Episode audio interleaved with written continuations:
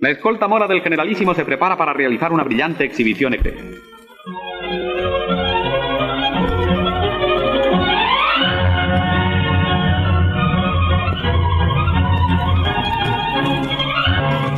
Al aire marcial de la escolta se suma su magnífico alarde hípico, un espectáculo grato a los ojos, lleno de ritmo y de armonía. Sin un error ni un fallo, los jinetes componen y recomponen una vez más el difícil laberinto de sus evoluciones. Salam alaikum Dreri, esto es La Guardia Mora, el podcast que te informa desde la puta periferia. Yo soy Esmina, Marjebe En el podcast vamos a intentar cubrir todos los temas que se nos ocurran en relación con la inmigración, la diáspora, la autodefinición, las relaciones históricas y políticas en el estrecho entre Marruecos y España, la reapropiación de cierta terminología como puede ser la guardia mora, desmontar estereotipos y probablemente montemos otros, y en definitiva, como ya decía el nodo 1954, intentar analizar y entender el difícil laberinto de nuestras evoluciones.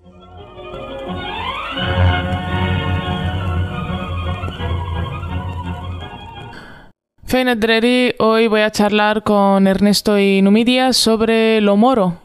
Y luego ya iremos deconstruyendo toda esta idea de lo moro a lo largo de toda esta temporada y los próximos episodios. Buenas, aquí Numidia. Y Ernesto, salam alaikum. Si queréis que empiece con un párrafo de un libro que estaba leyendo hace poco que habla sobre lo moro y a partir de ahí Venga, reaccionamos Mira, a... sí, genial. Que al salgan cositas. Este es un libro que se llama Somos como moros en la niebla, que hace referencia a un poema de Unamuno que escribió en favor de los rifeños cuando estaban en la guerra contra Spain. Os leo el trozo del, del texto, ¿vale? Aparentemente sabemos de qué hablamos cuando decimos moros. Ahora bien, los moros no existen, porque nadie se autodefine como moro. Uno es árabe, el otro es bereber. Moro es lo que le dicen. O sea, el moro es el otro por excelencia desde los cruzados y el testamento de la reina Isabel hasta el choque de civilizaciones de Samuel Huntington. Es el fanático, el peligroso, el inmigrante, el terrorista, es la gente marcada por las sobredeterminaciones del calibre de Allah, el Estado, la economía y demás. Al punto de que la convivencia normal se le pone difícil y en que ni siquiera su propio comportamiento puede ser ético y benévolo. La idea es que los homosexuales, los chechenos, las mujeres, los inmigrantes, los vascos, los negros, casi todos somos moros en algún sentido. Se podría decir también que somos judíos alemanes en unos planos mientras podemos seguir siendo alemanes en otros. O sea, cualquiera está marcado en las diversas relaciones de poder que se establecen. Es decir, no existen los moros, pero todos somos moros de alguna manera. Nice. Hmm. ¿Cómo ¿En qué año decías que estaba esto escrito? Eh, Sí, no es tan tarde, es del 2012 o algo así. La autodefinición como moro, ¿no? Bueno, ya, ya sabemos que sí, que bueno, en España al menos, ¿no? Con todo esto del surgimiento hay el movimiento antirracista, o sea que sí que hay gente que empieza un poco a reivindicar todo eso, ¿no? A apropiárselo, o sea que... Sí, no, Sí, él lo hace en otra, o sea, es otra época. que- Claro, a mí también me pasó hasta que no llegué a España, no sentí la necesidad de autoafirmarme y de reconocerme de ahí. Fue, empecé a llamarme Mora cuando la gente me llamaba Mora. Me di cuenta de que no me gustaba como la gente llamaba Mora, entonces lo reapropias, ¿no? Sí, Sí. venía un poco más de eso, nunca lo había pensado antes de, de llegar. Sí, claro. O sea, yo creo que la identidad se te plantea cuando sales del sitio que te ha dado la identidad inicial. Entonces, Claro. Milli, Milli usando en España es cuando te das cuenta que la palabra moro ha sido siempre definida en clave excluyente, de oposición, de reducción, de, de que dices, eh, perdón, Wait a minute.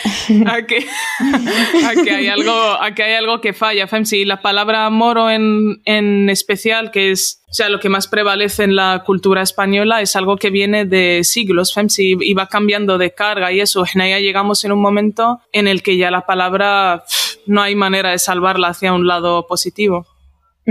Sí, no tiene ahí el, el peso. Lo que sí a mí me ha dado la sensación, ¿no? Un poco así hablando con, con la gente, sobre todo dependiendo de la generación que, que uno sea, ¿no? Si, si acaba de llegar o si es ya, ¿no? De padres emigrantes, etcétera. Mm. O sea que sí que a las eh, ciertas generaciones de gente más mayor, no sé si por un sentido cultural o lo que sea, pero sí que les pesa más esa palabra, ¿no? Es de que como que la resignificación ha sido posible en personas que ya han crecido aquí o personas que no han confrontado de primeras, ¿no? Con esa Mm. llegada y uh, para otra gente es más complicado, ¿no? La palabra moro sigue pensando mucho, ¿no? Resignificarlo es como algo que cuesta. Sí, también yo creo que depende de la época en la que hayas llegado con esa palabra mm, a España, mm. La... Bueno, Francia tiene otra relación con su ah, moro. Algún día dedicaremos episodio a Pero pero sí, no sé, yo tengo que en otro libro de un tipo que se llama mm, Eloy Martín Corrales, que se llama La imagen del magrebí en España, desde Hmm. los piratas del siglo XIV y XV hasta hoy en día. Y es increíble cómo recoge todos los eh, discursos, luego se apoyan con películas, series, novelas, cromos, eh, chistes, todo un eh, هذاك. entonces yo tengo localizados مثلا el imaginario del Andalus هذاك نعرفه كاملين ¿no? desde Mm. el mío Cid, el moro violento, el no sé qué pero de repente pasa a ser un moro nostálgico al que se le echa de menos eh, Ya. Granada, Boabdil se va llorando, المهم كاين واحد قضية هيدا medio tal. Luego llega el siglo XIX, que es un momento clave para la administración española en tanto que hay que formar una identidad nacional porque es época de Mm. guerra.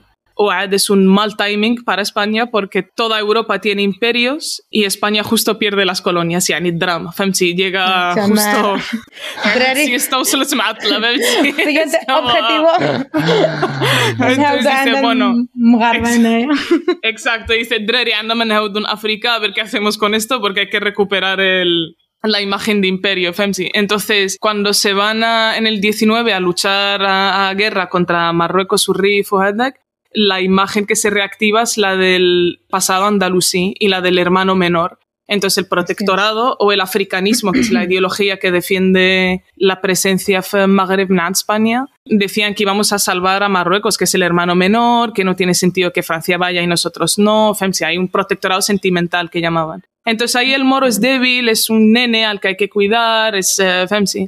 Luego llegan las guerras, tardan 30 años en pacificar, entre comillas, que es matar a los que molestan. Que okay, ya te dice mucho, Zama. Claro, exacto.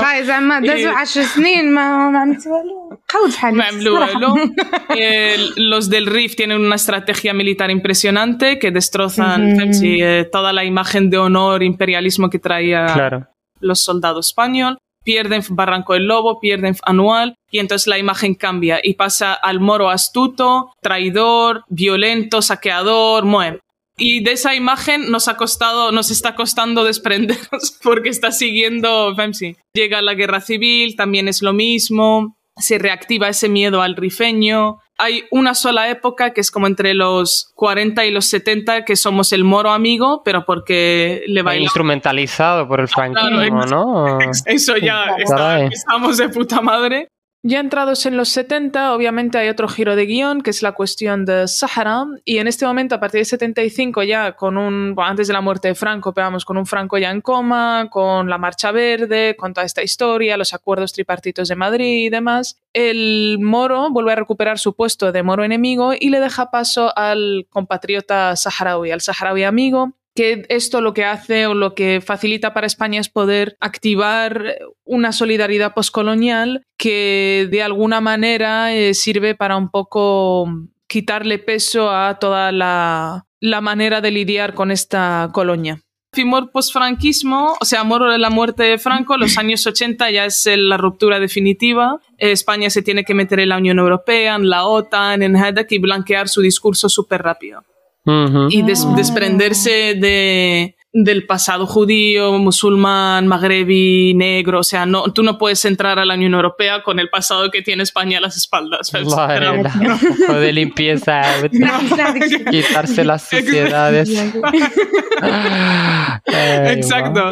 Entonces, hay un problema, Naya, que es curioso, que es que para el resto de los imperios no era un problema el otro, habla oriente, habla lo árabe, lo musulmán, lo islámico, porque no era parte de ellos, era un territorio lejano que explotabas y que luego te daba beneficio para la metrópoli, habla el centro y, y ya está. Entonces tú podías extranjerizar y exotizar el otro, em, aquí no hay límites en eso.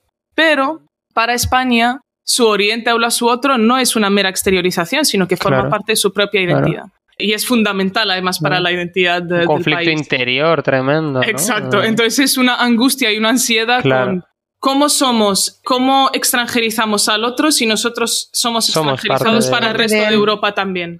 Claro, y eso es eh, واحد momento, فهمتي بحال eh, momento de adolescencia o cuando Mm. llegas a España y dices, hostia, soy ni soy de Mm. aquí ni soy de allá. Pues Mm. ese Ya, es el tío. momento Mm. Sí, esto de que Europa empezaba en los Pirineos, ¿no? Que era un poco la forma Claro. de decir España, es Ya, otra cosa. y ya Claro, y toda, toda, o sea, toda la literatura francesa, inglesa, incluso la americana, se van a Granada a buscar ese exotismo y Ah. ese arabismo y España es, eh, tiene un pasado africano y siempre será la otra en Europa, ¿no? Entonces, en ese momento empieza, هذه Ernesto عندك ما تكون عارفة شي la, la primera ley de extranjería es en el 85 ya con el Ujú. PSOE Sí. y en esa ley, eh, España decide que, mm, que todos los países con los que haya tenido relaciones históricas y culturales se les nacionaliza después de los dos primeros años vividos. Andorra, Latinoamérica, eh, Filipinas, Guinea, excepto Marruecos. Hubo otro lío que es que dejan fuera a todos los musulmanes españoles de Ceuta y Melilla, con lo cual regularizan a todos los inmigrantes en España y nadie pensó en que en Ceuta y Melilla el 80% Mm. eran de, claro, porque hasta Se identifica con 1992 no hay procesos de visado en España en Magreb. Europa es borderless, o sea, tú entras sin FEMSI. Y a partir de los 90 ya el moro se carga con otra mm, connotación que es el de la, la indocumentación, la Claro, el patera, irregular, el MENA, Claro. ya llegamos El- el a- estrecho. Ya, que sirve como el- el velo perfecto, ¿no? Para... Safi, sí, exacto. Y por cierto, eh, sería interesante el Tratado de Maastricht, que es el que empieza con el espacio Schengen, y ya empezamos a pedir visado su es en Mm. 1992, que es el 500 aniversario de 1492. Crazy shit. O sea, Wow. tomas a entrar y te la devolvemos, aunque haya pasado. Aquí cerramos, Felsi, eh, Santiago. Schengen y cierra. España. No había. Se fini, se fini. No había, Qué fuerte. ¿Cómo es? Ande que los 90 somos inmigrantes, los 2000 ya somos terroristas porque ya está el, el- Ya empieza Claro, ya. septiembre, toda la operación Atocha. mundial. Exacto, esto. Y ya en, a día de hoy estamos en lo MENA. O sea, ya Claro. estamos quitando, even lo moros está que el MENA. Bueno, ya hablaremos de Hachib. El Haq para mí Mm. es como el, el next level de la deshumanización. Usar un término jurídico, legal. Para Ah. niños, ¿no? O sea, es que FMC es para tremendo. niños, claro, o sea, Sí, despersonalizarles totalmente.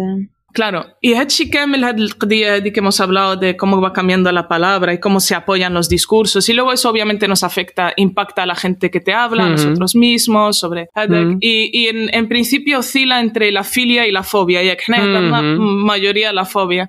Que dime dime Ernesto. No, que es muy interesante lo que dices porque además creo que Hneya, ¿no? Como gente, pues que, bueno, bastante joven, ¿no? Eh, quizás Mm. nos quedamos precisamente en ese proceso como último, ¿no? Lo que dices, la clandestinización de, ¿no? De lo moro, etcétera, los sin papeles, los menas y demás. Y es verdad que, bueno, la historia de la extranjería española, como la de muchos países, es corta, ¿no? Así a nivel de Estado moderno tal. Y que antes de eso ha habido como otros atributos y, y otras cosas que han ido oscilando, ¿no? Ahora lo moro es lo ultraconservador, lo islamista y Claro. demás, pero en otros Ujú. tiempos creo que era Amin Ma'luf, ¿no? En esto de las identidades asesinas que lo comentaba, como en la época medieval era lo cristiano, ¿no? Desde lo puro Sí, sí, y, lo, sí. y lo religioso que acusaba y señalaba, ¿no? A ese norte de África que era impuro, sexual, erótico, ¿no? Entonces, como eso va oscilando y va cambiando. La cosa es definir al enemigo, ¿no? Me da igual cómo sea, pero el enemigo es diferente y malo de una forma u otra, ¿no? Ah. Sí, porque hay que definirse a sí mismo, entonces tienes que pasar por la Claro. identidad enemiga, ¿no? Cuanto más te definas a ti, más- entonces, si yo soy el bueno, obviamente tú eres el malo, o sea, no hay, eh, فهمتي, tampoco se lo... بالحق هاد قضية فوبيا o filia, em, Para la, la, filia creo que es también, ya, también es otro capítulo, ¿no? De lo exotizado, lo otro, lo diferente, pero por los misterios que guarda, ¿no? Por la comida que, que cocina, lo las místico, especias, el la esoterismo música, que lo rodea, claro, de las mil y una noches. Ah, Arabian Nights and shit. Pero... Tanja, desierto de Tanger. Claro, es que Sí. Qadiyya en el ámbito liberal, em, en principio si la analizamos es porque la, la europeidad o la, la blancura o la whatever sea de- desde donde están hablando, poscolonial solo funciona si se mantiene Had paternalismo con el hermano menor africano, que está camuflado Pues, en el claro. exotismo. Claro, o sea, me interesa lo que tú tienes y voy a ir a por ello, a por ese misterio, pero porque el, el diferente y el raro eres tú, entonces a mí me interesa lo raro. Yo soy lo Y neutro. Claro. Exacto, yo soy lo normal. Ay, qué cosita tan rara. Pues eso es, sigue Uy, siendo. no. Uy, no le magoca. No, bailame, bailame. Sí, es- di- dime una palabra en árabe. Ah. Y luego el- y la otra que es la fobia Eddie, ya la sabemos está en el ámbito conservador donde lo moro y la blancura son identidades deliberadamente separadas y que nunca se cruzan y si se cruzan lo niegas por supuesto Mm, en la mm. cultura y en la historia y Mm. en Echiquemen.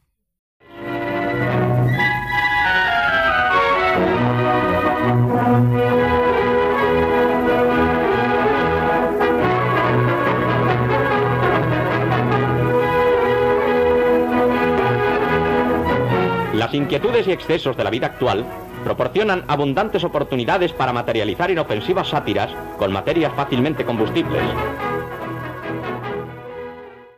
Bueno, con lo que decía Ernesto antes, que nosotros ya nos toca. Claro, es que nosotros es, es otra categoría bastante más específica. فهمتي؟ احنا ya salimos de la Ah. época del moro amigo, de la época de los colegios franquistas en Magreb, y lo que se pretendía era eso, que funcionáramos entre, como política puente entre los dos países. Al final. Acuña, vaya, acuña el término, Ya Yasmina. ves. ¿Cómo nos llamas? ¿Cómo nos llamas, el- Yasmina? éramos el, el sueño húmedo de Franco. Eh, Ah. Addi. Bueno, em, no sé qué más hay de- del complejo del Salvador Blanco, o sea, todo esto, como que lo, lo que estamos viviendo ahora, creo que son estas segundas, terceras generaciones y tal que empiezan a reaccionar ante carga de la palabra, se empieza a reapio- Ujú. reapropiar, como decía Numidia. O sea, no, obviamente lo uso desde ahí, y ahí, o sea, tengo muy claro cuando me molesta que me lo digan o la quien me lo vaya a decir, Femsi, como de... O sea, no Sí. hay una lectura específica que puedas hacer directamente, es el tono, cómo habla y luego en qué contexto lo suelen usar. O sea, Claro. conoces durante años y, o sea, como que de repente te has hecho muy consciente de lo mora que soy. Y Sí. Tú que no lo de la pareces. manera, ¿no? Fíjate. Tú que no lo Wow, qué pareces. frase, tío. Yo es que le, da- Wow. le daba con, con la mano abierta a quien me dijera, no parece.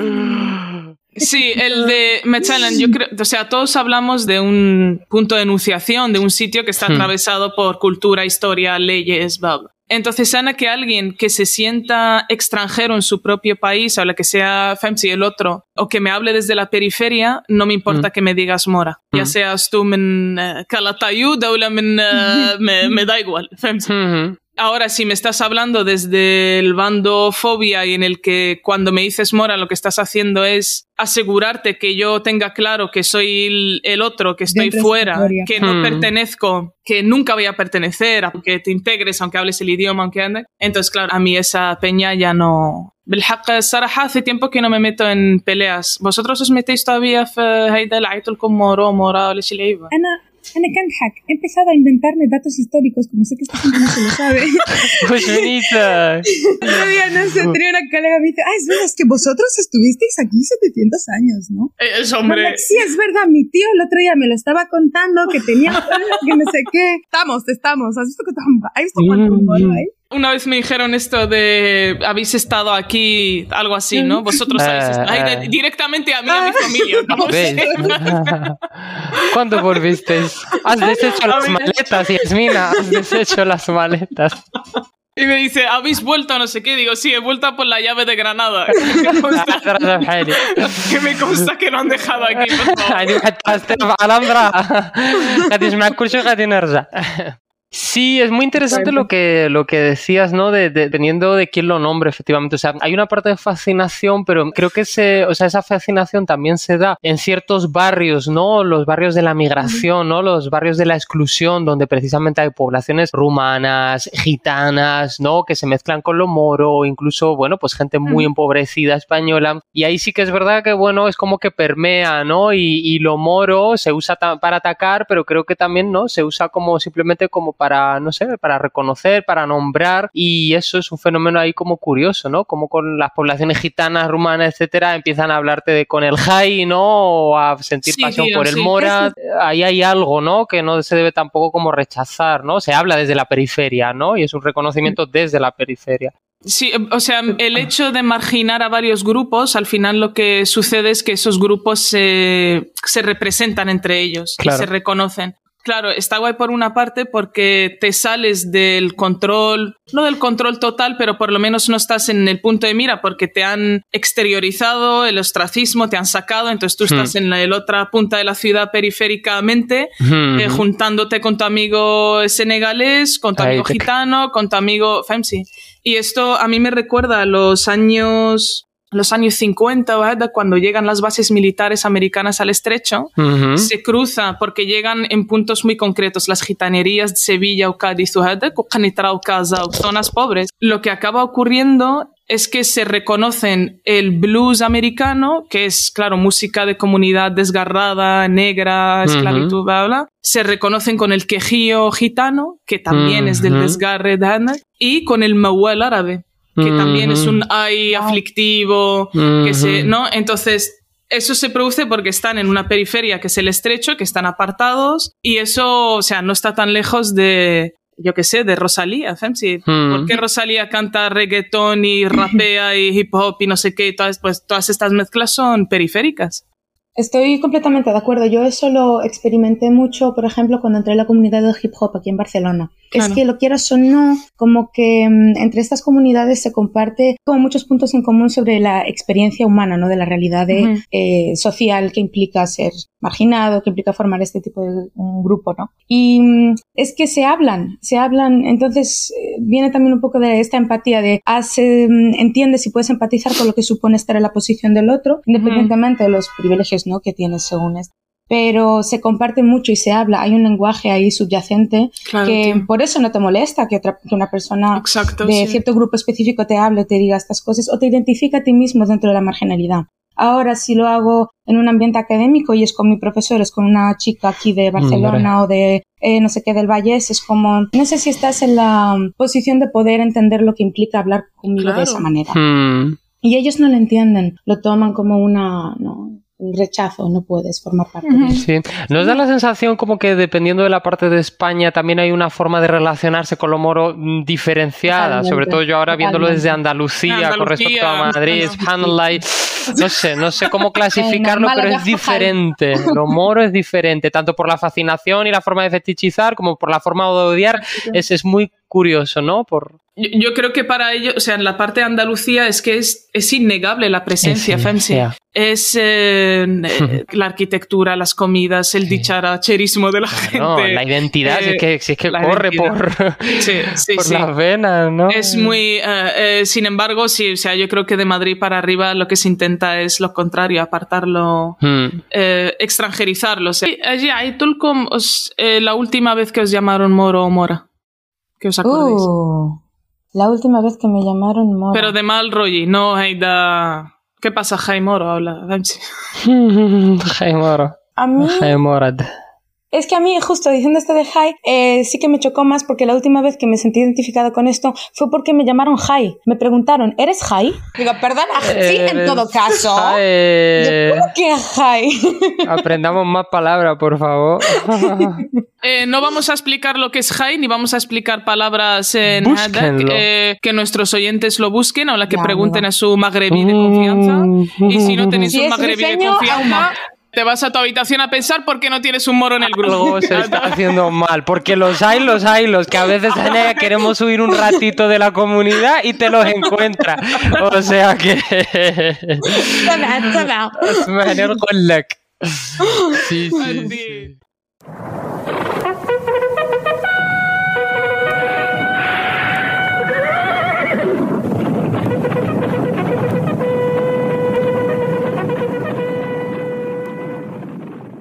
Vamos a conectar con el grupo de fuerzas irregulares indígenas. Tánger hoy, Tánger número uno con acuartelamiento en Madrid, Nuhad. Y Tánger número uno con acuartelamiento en Reus y Esmin. Bienvenidas, eh, Moromamis. Moromamis. Yo, vamos a hablar detrás de la frontera. Al otro lado. Eh, vamos a, hablar en esta parte del capítulo un poco de mm, la parte práctica de lo que hemos hablado en la primera parte del episodio y a contar un poco las anécdotas y cómo se vive toda esta teorización y terminología, pero en el, en el terreno. So, para abrir tema, os mando una captura de la review, el periódico Marca de 1997 que hablábamos que ya los años 90 el moro ya es el indocumentado, el de la patera, el ilegal y el demás. Y en esta portada, creo que son, no sé, las Olimpiadas o whatever, pero está Hisham Girrush, Sí. que era uno de los grandes, grandes atletas de Magreb. Creo que todos hemos crecido sabiendo quién es Mm. Hisham Girrush. Total, en la, en la portada, el Girrush gana la competición y se le pone a él y dos más y se pone plata y bronce y a Hisham en lugar de ponerle oro ponen moro. Entonces la Mm. portada es moro, plata y bronce. Y esto lo podéis buscar en internet, esta es la portada del 97 del mar. So, con eso podemos dar paso ya a hablar de cómo nos relacionamos con esta palabra desde esta, no sé, desde esta perspectiva.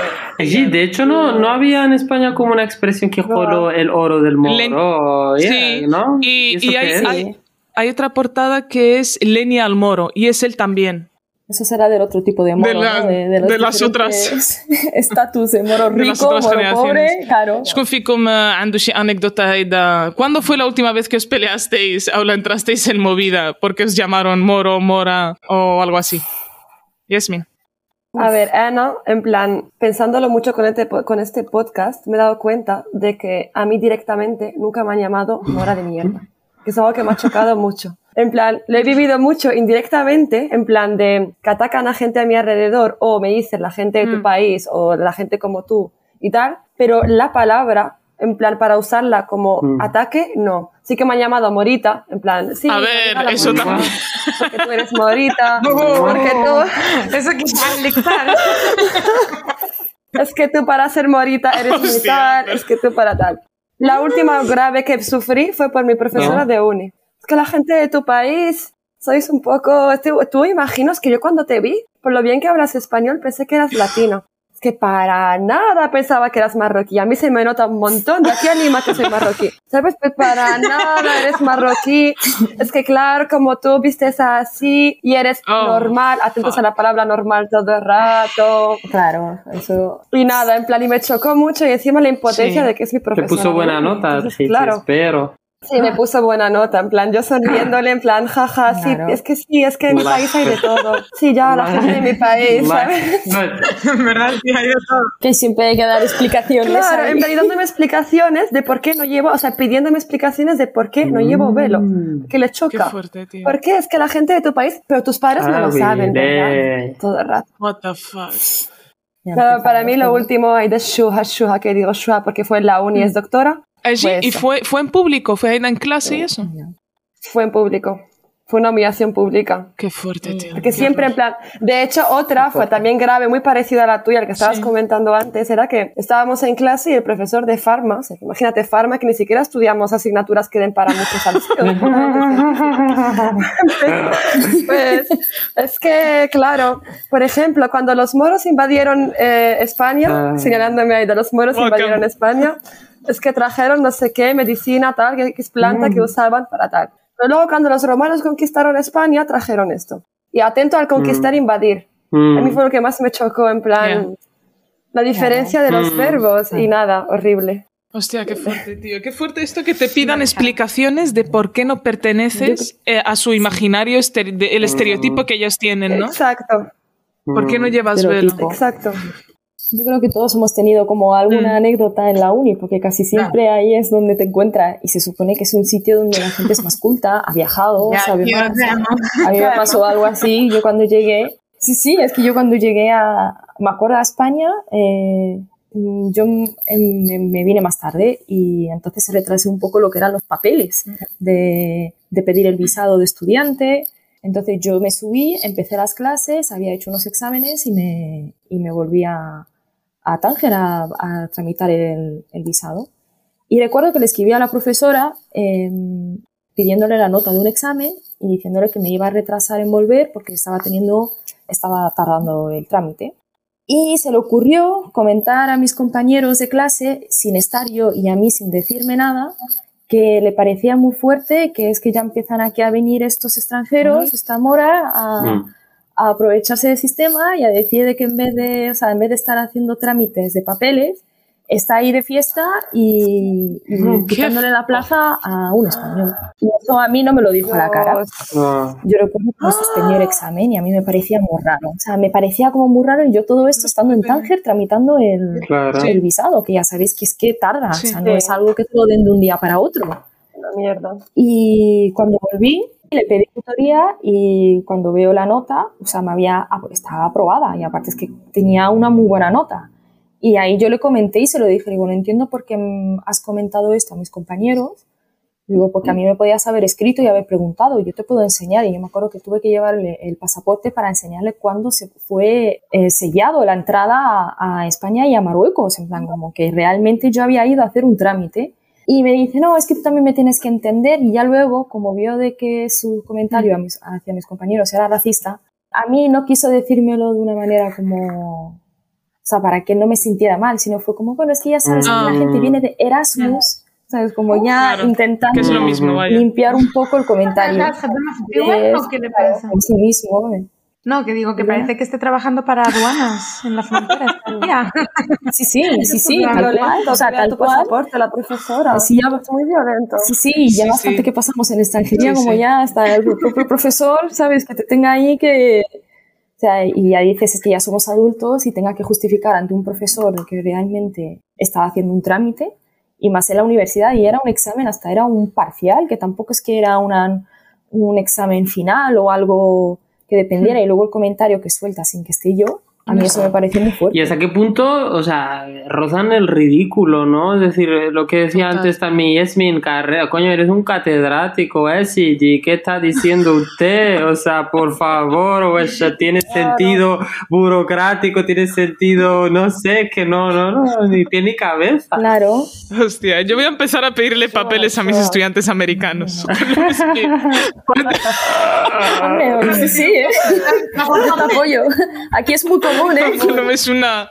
Y aparte que, o sea, partiendo de este tema, es que me ha pasado exactamente lo mismo que a Noah en este sentido, que falté a dos prácticas porque tenía cita en comisaría el profesor le dijo a la gente, la clase, que si yo tenía problemas porque iba mucho a comisaría, que no pasaba, que qué estaba metido.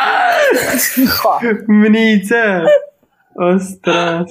Te lo juro, este año. Esta, esta es buena porque va mucho a comisaría, tiene problemas. Se pelea, msquino, se pelea. Ey, ma, eh, me gustado. Otra cosa que hablamos en, durante el capítulo es esa idea de mm, que depende de quién te lo diga, ¿no? Y quién lo nombre y desde dónde se nombre, ¿no? De Ukul Wahed, yo sí. creo que más o menos tenemos nuestra idea de quién te lo puede decir, cuándo no y cuándo tal, pero bueno. Eh, no sé si tenéis como algo que aportar a esa parte, ¿no? desde la periferia o desde la extranjerización y la otredad de tu propio país, then it's okay. Pero en fin, no sé, si queréis decir, si no. Yasmin. Uh, a mí, sinceramente, solo me gusta que me lo digan mgarba. Es decir, aunque tú seas un colectivo chagua marginal, no me hace mm. gracia. Es que no me hace gracia porque no tienes ni idea del contexto de esa mm. palabra. No me hace gracia. En plan, aparte, porque en plan que tú seas, por ejemplo, negro y me llames a mi morita, en plan, me Mm. sigue molestando igual. Porque, Fem, si yo hago, yo hago el esfuerzo de no usar el Claro. N-word contigo, pues tú tampoco hagas eso conmigo. Entonces, realmente, para mí es una palabra que solo es exclusiva para Mgarba, Mm. para nosotros. Mgarba, no, en plan, me- no me molesta que me lo Mm. diga un argelino, Aleshi, Tunsi, no me molesta. Pero solo Mm. ya está. Un situani sí, Raja. ahí nos molesta. ¿eh? Bueno, Eh, molesta. pisa agua, ¿no? Uy, si tú ni que ni me hable. No, no podemos ganarnos. No, no, no. Enemistad. Para nada. Para nada. Yo, a ver, yo, yo soy todo lo contrario. Yo hay veces que sí, o sea, eh, casi siempre como los grupos Mm. que suelen marginal, pues nos entendemos, como llamándonos las maneras, que nos llaman como de manera cariñosa, Mm, como claro. romper el estereotipo de que es algo malo. ¿Sabes? Como algo de apoyo, de sí, yo soy moro, tú eres de Sudaca, yo soy tal, pero estamos como, ¿sabes? Mm. En conjunto, como que sentimos el sentimiento de que nosotros no lo vamos Mm. a tomar como un insulto o, sino para Sí, que te como más juntas fuertes. desde fuera, ¿no? Desde la de que so- sí, es lo que hablábamos también, Sí. yo creo que al principio. Sí, a mí, bueno, lo que me pasa, me, que me pasa a mí también a veces es el hecho de que a mí también no, Buah. o sea, el típico de no pareces Qué ascazo, o sea, lo tío. de eso Sí. siempre yo creo que todos nos tenemos ese...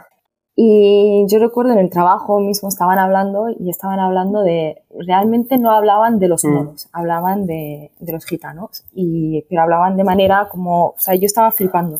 Yo les estaba es- escuchando Mm. y decía, pero ¿cómo puede haber tanto odio? Claro. Y claro, ya de repente saltan de gitano a moro.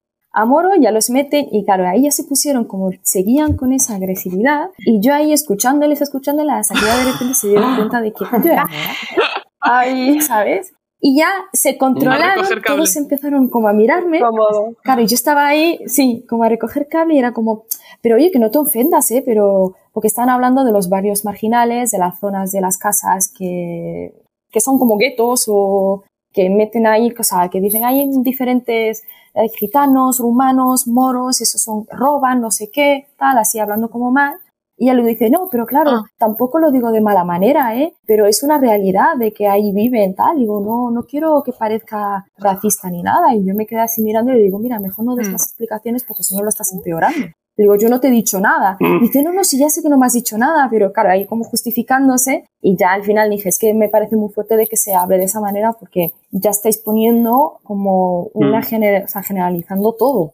Como que ya los moros son malos y viven Sí. en barrios tal y roban y ya es como... Es que el problema de estas cosas, en plan, de los faltas en general y de la policía. Ah, ah, sí. que- no, queremos, no queremos que se movilicen las fiscalías, por favor. Es que les enseñan estereotipos Claro. racistas en la academia. Que cogen una asignatura y le dicen, esto es la estadística, ¿vale? Estadísticamente, los moros roban con violencia. Los latinos tienen bandas organizadas. Los romanos tienen trata de blancas. Y como que ya tienen como categorizado un tipo de delito para cada nacionalidad. Y la policía, o sea, se estudia eso y por la estadística y por la probabilidad van a parar muchísimo antes a un grupo de moros que a un grupo de Mm. españoles. Usan esa estadística para ser unos Mm. racistas, básicamente. Se extrapola pues en todos los sentidos, Fancy. Lo ves en toda la vida, lo ves en la universidad, lo ves en el trabajo, lo ves en todos lados, porque hay ese pensamiento popular de categorizar al, al extranjero Al por delito. Sobre delitos, eh, que Cartini Deva, hace unas semanas a mí me, me atracaron con navaja, en la primera vez de mi vida, allí en el mirador de San Nicolás. Y nada, y ya está, pues le entregué todo, ¿qué le voy a hacer? Se le Melec, se fue, y nada, y me fui directamente a denunciar a comisaría. Y lo primero que me pregunta el muchacho, ¿no? El muchacho policía, eh, Cali era, era morito, ¿a que sí? Ojalá hubiera sido morito. Digo, yo había subido aquí a rezar el Fajr, el señor morito me hubiera visto, le hubiera dicho, sube así, por favor. Y no me hubiera robado, digo, era un español y granadino de pura cepa con su acentazo que me sacó una navaja. Digo, es que de verdad, y todo el mundo ahí, ¿no? Repitiendo en comisaría, no, los moritos aquí en el barrio. Ojalá fuera morir. Ojalá. Numi. Qué gracioso. Iba a comentar otra cosa, pero esta situación que mencionas a mí me ha pasado también en Barcelona en más de una ocasión. Además, yo voy con mi hashaba o la badmaras, voy con esto y me pasó con esto. Estaba, o sea, vestida que tú la ves y te de mora. Y en el momento en el que me roban, ah, um, a ver, les insulto, sí, a y no sé qué. Y me ha pasado tres veces contadas que en el momento en el que me pongo a hablar con ellos en, en Arbia, quiero doli y me revuelven las cosas.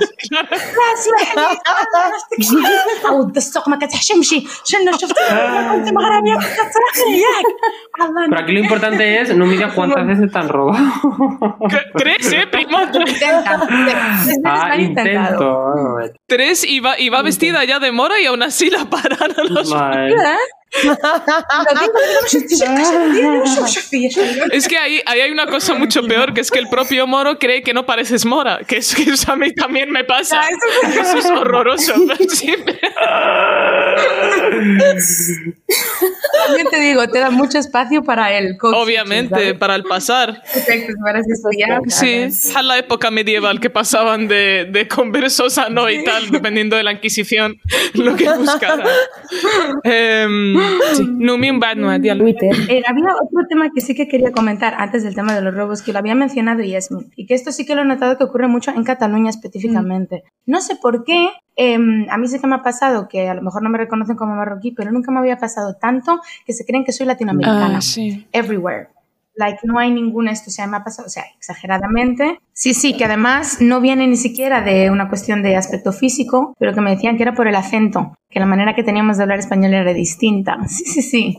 Que por alguna razón lo reconocen como latinoamericano, como colombiana, mexicana, tal y cual. Y eso me recordó a la Jazz que dijo que pensaban que era latinoamericana. Pero lo interesante, yo al menos siempre respondo con la pregunta de, cuando te dicen no pareces moro, yo, ¿y cómo es un moro? descríbemelo, ¿no? O sea, ¿qué, características crees tú que debería de tener para encajar dentro de lo que tú consideras ser mm. marroquí o árabe? O... video en TikTok de un chaval argelino en Nueva York que ponía la frase de arriba de no pareces norafricano. Y entonces él hacía de hachasquido y se cambiaba de ropa y se ponía un chandal, una gorra súper apretada, sí, con el corte de pelo a los lados y una bolsita de Hal Christian Dior fake, la clásica que lleva Rashid Gulji el Magreb.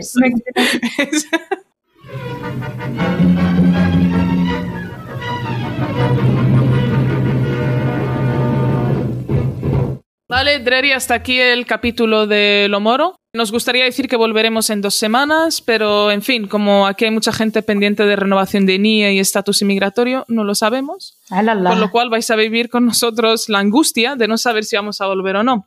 Si conseguís También una cita... y si conseguís una cita para huellas, avisarme, ¿vale? Que nos avisen porque así podemos sacar más podcasts y si no, pues en fin, a ver si tenéis amigos abogados o lo que sea. Por otra parte, subrayar también que buscamos eh, sponsors, que del mensaje va dirigido a los gerentes de Western Union, a los locutorios, a las carnicerías halal de Madrid, de Barcelona, de Málaga, de Andalucía. Discoteca Eh, Oriental Habibi de Madrid, discoteca Layali Dubai de Torremolinos. Wallah, no son mentira, existen. Sí, sí. La Jaima. La K, yo sé- ni siquiera sé cómo se llama, pero una K de bodas en Fuenlabrada también. Boulangerie, patisserie, brivat, sustelat, eh, tango, eh, tonic, eh, bueno, en fin, lo que nos queráis mandar. No tenemos dirección, somos un podcast al Banco Digital, eh, transnacionales, así que mandarlo a cualquier oficina de extranjería que nos van a, eh, seguro que nos encuentran a Ernesto o a mí. Y espero que a ninguna de las demás verán. Salgo de la conversación.